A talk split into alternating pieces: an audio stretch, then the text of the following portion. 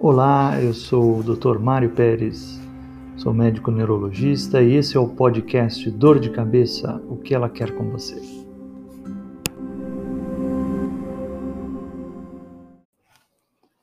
O tema de hoje é um tema bastante interessante que envolve sintomas que aparecem junto com a enxaqueca, antes da enxaqueca, que são os chamados pródromos.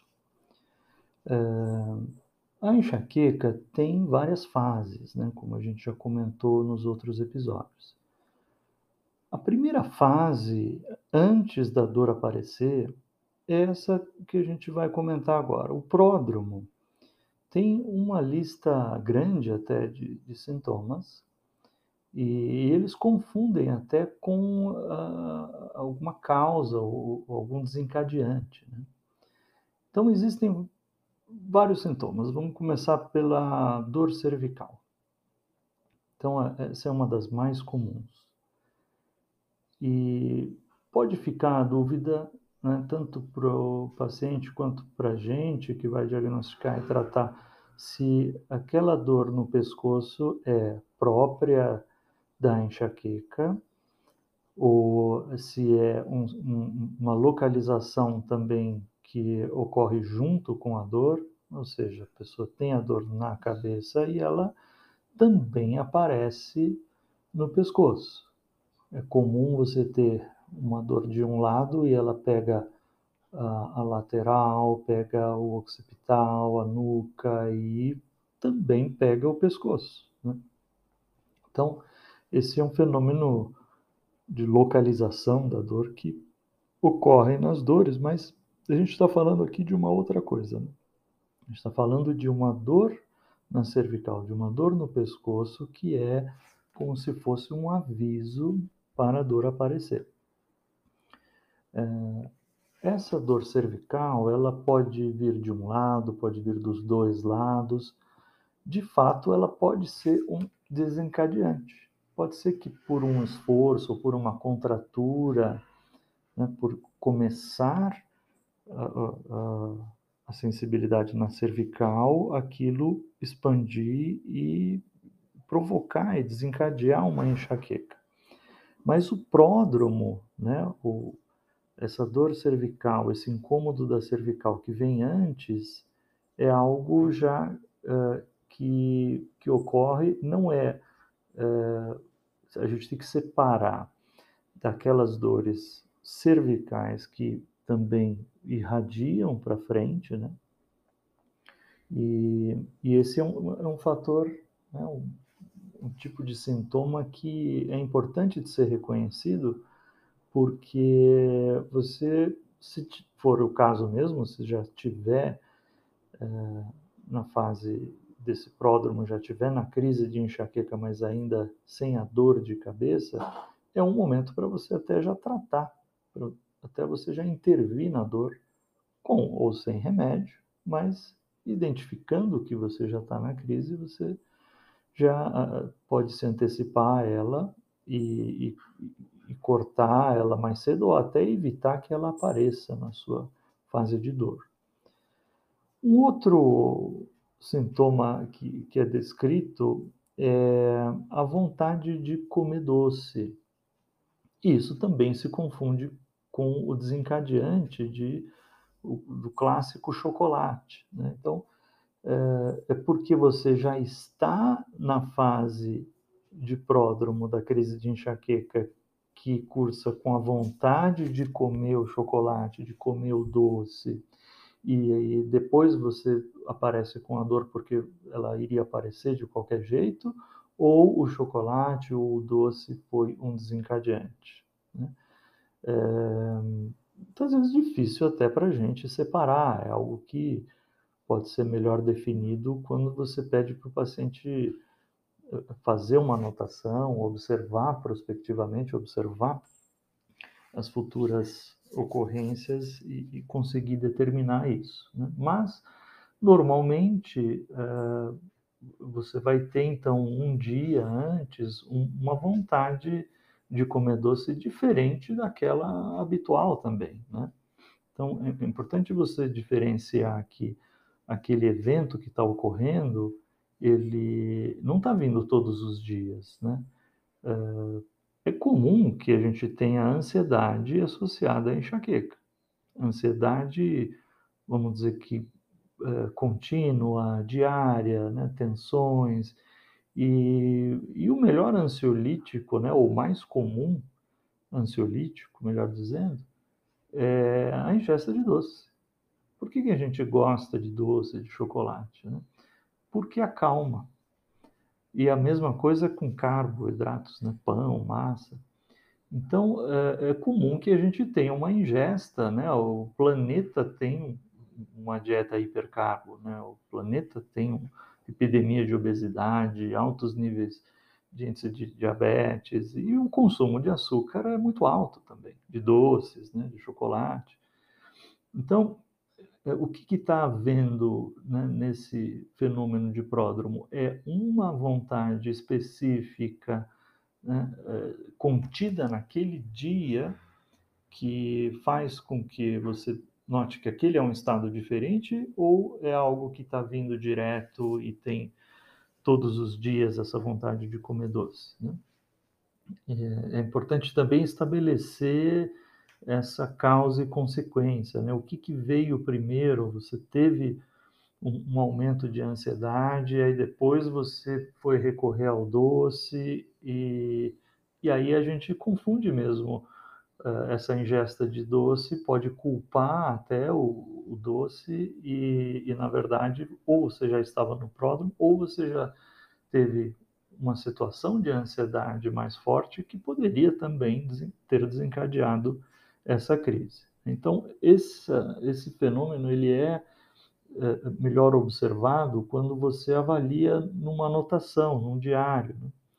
E, e, os estudos mostram que até 60, dois terços dos pacientes conseguem identificar os pródromos de uma maneira geral. Então, essa vontade de comer doce, ela é, vem também de uma região chamada hipotálamo, e, e é a região atribuída como alterada nesse estado de pródromo e também cada vez mais implicada na origem das crises da enxaqueca. Né? Essa estrutura chamada hipotálamo, que é uma estrutura no cérebro bastante pequena, mas extremamente complexa e responsável por uma série de fenômenos. Né? Também pela sede, então é comum que haja uma uh, vontade também excessiva né, de, de, ingerir bebida, de, de líquidos, né? Sede. Esse também é um pródromo. Existem alterações digestivas, por exemplo, obstipação é relatado como pródromo. Existe um fator também que, que uh, gera dúvidas diagnósticas, que é a fadiga, o cansaço e também um outro elemento chamado bocejo, né? a fadiga, o bocejo, são considerados pródromos. Mas você tem que também ver que pessoas que estão muito sobrecarregadas, que estão cansadas, vão bocejar e estão mais próximas mesmo de ter uma dor.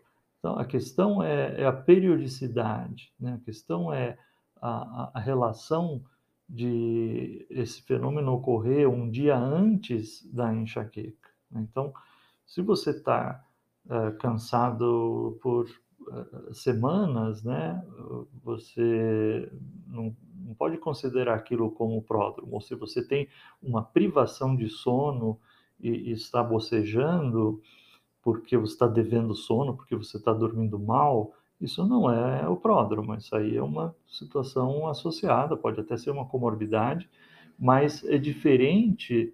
Né? O pródromo ele ocorre naquele dia, né? ele ocorre um dia antes, às vezes mais, mas são é, principalmente ali horas antes, que, que é um fenômeno já é, relacionado à crise. Né? Não é não existe um pródromo duradouro de, de vários dias, né, semanas, isso está mais para uh, um fator até desencadeante ou, ou, um fator associado de acúmulo que pode gerar também uh, mais dor de cabeça. Um, um outro elemento, um outro sintoma até mais fácil de, de reconhecer, talvez seja o incômodo com a luz e o incômodo com o barulho, né? e até o enjoo, ou sintomas próprios da enxaqueca que já ocorrem naquela pessoa.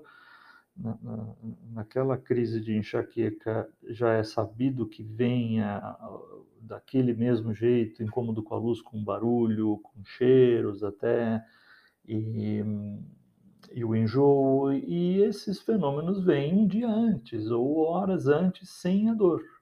Então, esse é o pródromo. Né? Existe o, o fato de, de, pessoas terem incômodo com luz e com barulho, independente daquilo ser é, ligado à, enxaqueca ou de ser um dia antes da ocorrência da enxaqueca. Então, isso tudo tem que ser bem estabelecido e, e, avaliado na história clínica e muitas vezes a pessoa é, perceber isso, né, depois de uma primeira consulta e, e trazer para você num futuro, num, numa outra consulta de acompanhamento. E um outro aspecto também bastante relevante é o da irritabilidade. É considerado também a irritação um pródromo. E é a mesma situação, né? você tem que diferenciar de um evento único, né? Então a pessoa teve algo que gerou, que fez com que ela ficasse muito irritada, né? Ou seja, teve um, um desencadeamento específico, ela ficou irritada, ela teve dor de cabeça. Isso é um desencadeante. Agora, ela está num estado um dia antes da dor, que do nada ela fica mais irritada e às vezes até num contexto outro de outros sintomas de pródromo, então aí sim nós vamos diagnosticar o pródromo.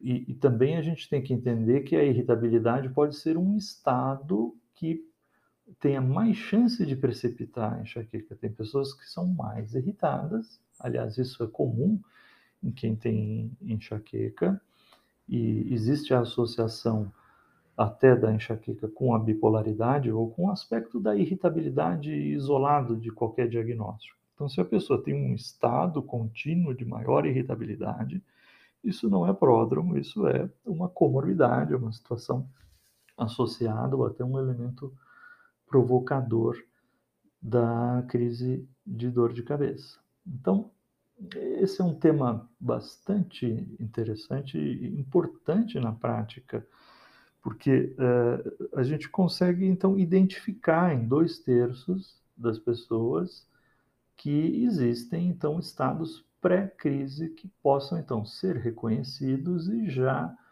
uh, se lançar mão de alguma intervenção para evitar que venha a dor e fazer uma prevenção pontual.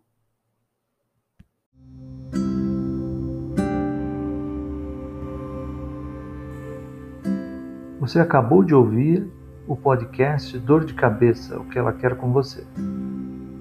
Seguimos adiante com o próximo episódio.